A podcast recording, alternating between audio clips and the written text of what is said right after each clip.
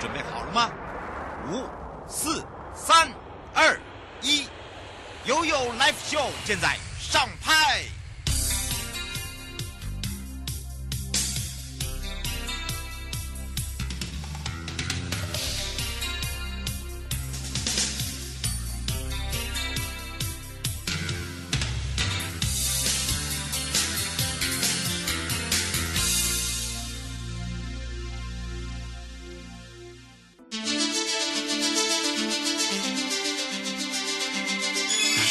法律，Go Go Go！你我生活的好伙伴，我是你的好朋友哦。我是你的好朋友瑶瑶，再度回到了 You Life Show FM 零四点一正声广播电台，陪同大家。今天又回到了台北地检蔡佩珊检察官时间了。那么我们也讲到聊到的是拍摄儿童性剥削的一个形象跟影像，到底这个影像行不行啊？当然是不行哦，因为过去啊，我们在儿少这个剥削的案件里面，似乎都是，呃，有一些叫做对价的这个性交，但是猥亵行为更多。但近年来有一些不同的发展哦，不管在拍摄啦、制造啦、影片啦、照片、私密影照啦等等哦，其实你会发现大家呢都在走走这个法律边缘呐。所以今天呢，我们要赶快来让台北地检蔡佩珊检察官来跟大家分享哦，也让大家了解一下，就是说呃儿少性剥削的一个定义跟类型哦。大家不要以为说游走在这个法律边缘是没有事的，还是有很大的事。你有。是吗？当然有事喽。我们要开放零二三七二九二零。我们先让检察官跟大家打个招呼，哈喽。Hello，瑶瑶，各位听众朋友，大家午安。是，当然，今天我们就要赶快来请教一下佩珊姐姐，是我们的佩珊检察官了。哎，今天刚才讲到，其实哦，我发现现在的人哦，真的很厉害。你抓我，我还是很厉害，我有办法游走在那个灰色地带、法律边缘。但是呢，是我们还是有一山比一山高啦。哈，所以今天呢，就要赶快来请教一下检察官，就是说针对呢这个儿少性剥削的一个定义跟类型哦，可能要让大家比较清楚明白一点。好啊，好啊，嗯、呃，主要是在一百零七年一月三号哦，总统有公布了《儿童及少年性剥削防治条例》第二条。那这个第二条呢，把性剥削的定义，那把新的东西纳进来。那过去呢，原本的条文规范。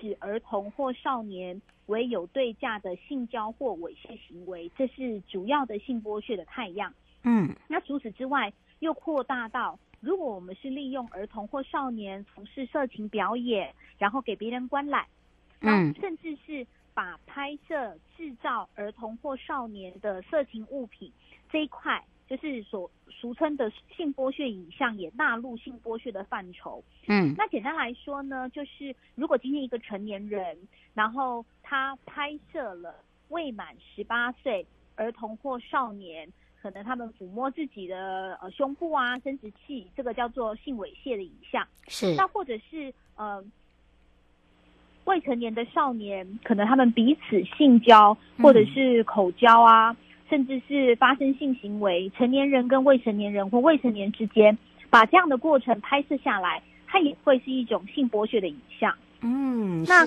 除了这种类型之外呢，原本施行细则还规范了儿儿童或少年有从事坐台陪酒，嗯、或者是色情的伴游、伴唱、伴舞这些适应工作。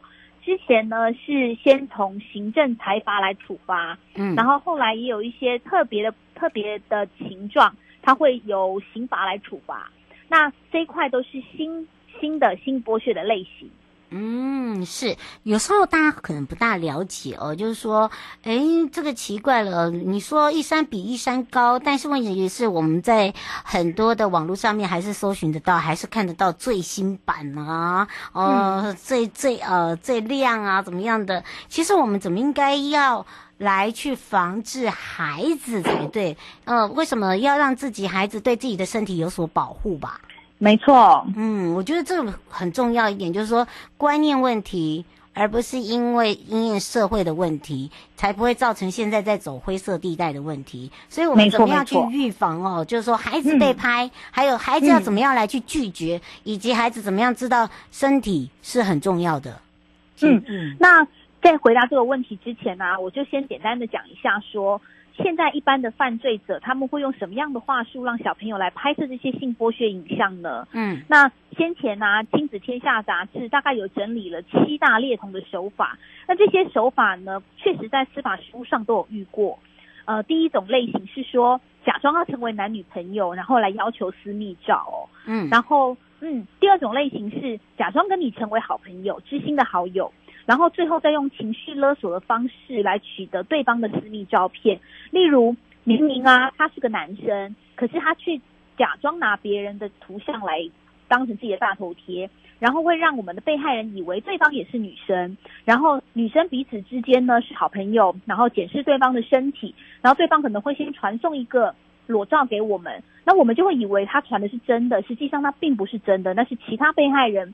或者是他在网络上搜寻的其他的照片，嗯，那甚至是有一些被害人，可能他对各自没有这么的保护，那泄露各自之后再用私密照来威胁也是有的。那或者是假装是同年龄的青少年，要用私密照来互相检查发育的状况，然后甚至是呃要征求模特儿啊，用私密照作为应征的条件啊，然后或者是假装要提供减肥秘方，那但是要先给私密照嘛，看看。身材到底胖不胖啊？嗯，对对，没错。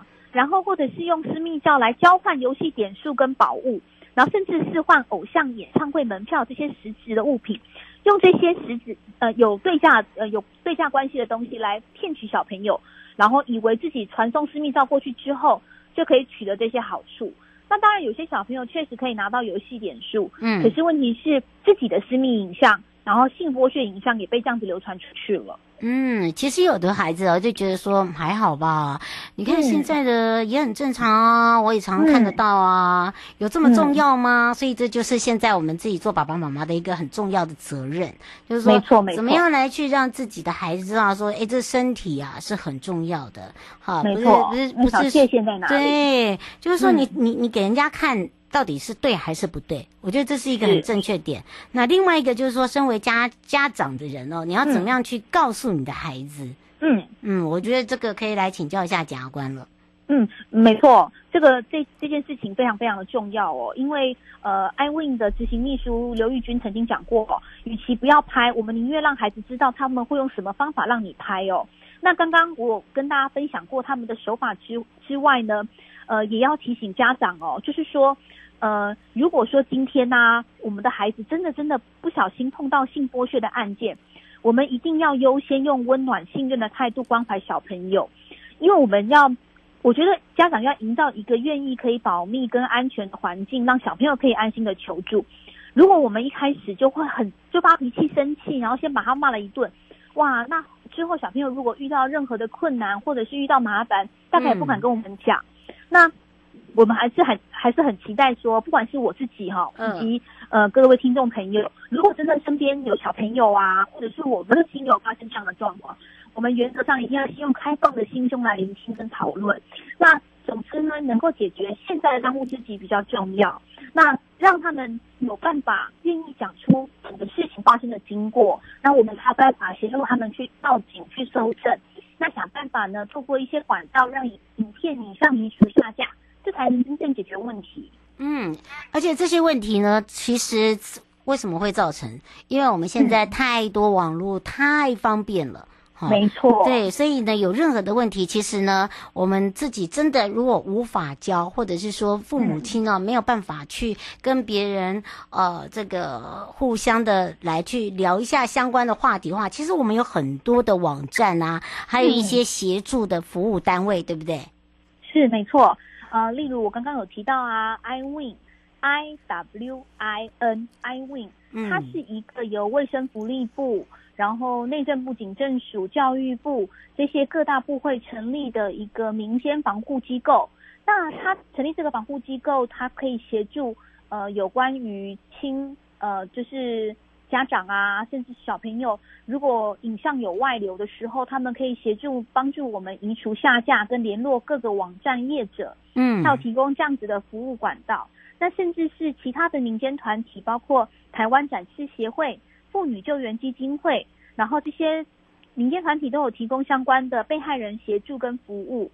那如果遇到任何的问题，甚至连我们常听到的一一三的防暴专线，里面也有专业的社工可以提供各位咨询哦。嗯，是，所以哦，请大家特别的注意，尤其是呢，这个孩子现在生的少哦，千万不要有一个这个想、嗯、想法，就是说没关系，我把它保护好。我不让外他外界接触，其实那是错误的哦。既然是生、嗯，对，既然生的少，因为我们要相关的把它当做不是只是保，而是说让他要了解更多呃。他不懂的事情，他不知道自我保护的事情哦，这比较重要。嗯、不过也要非常谢谢台北地检蔡佩珊检察官呢，来陪伴我们大家，针对这个妇幼这一块呢，可以让大家更多的清楚。各位爸爸妈妈不清楚的话，很简单，你如果不好意思打电话，也不好意思留言给我，你就给他打一一三。谢谢大家的帮忙，也要非常谢谢我们的佩珊检察官，我们就下次空中见喽。谢谢瑶瑶，谢谢，拜拜。拜。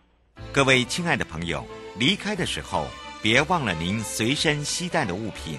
台湾台北地方法院检察署关心您。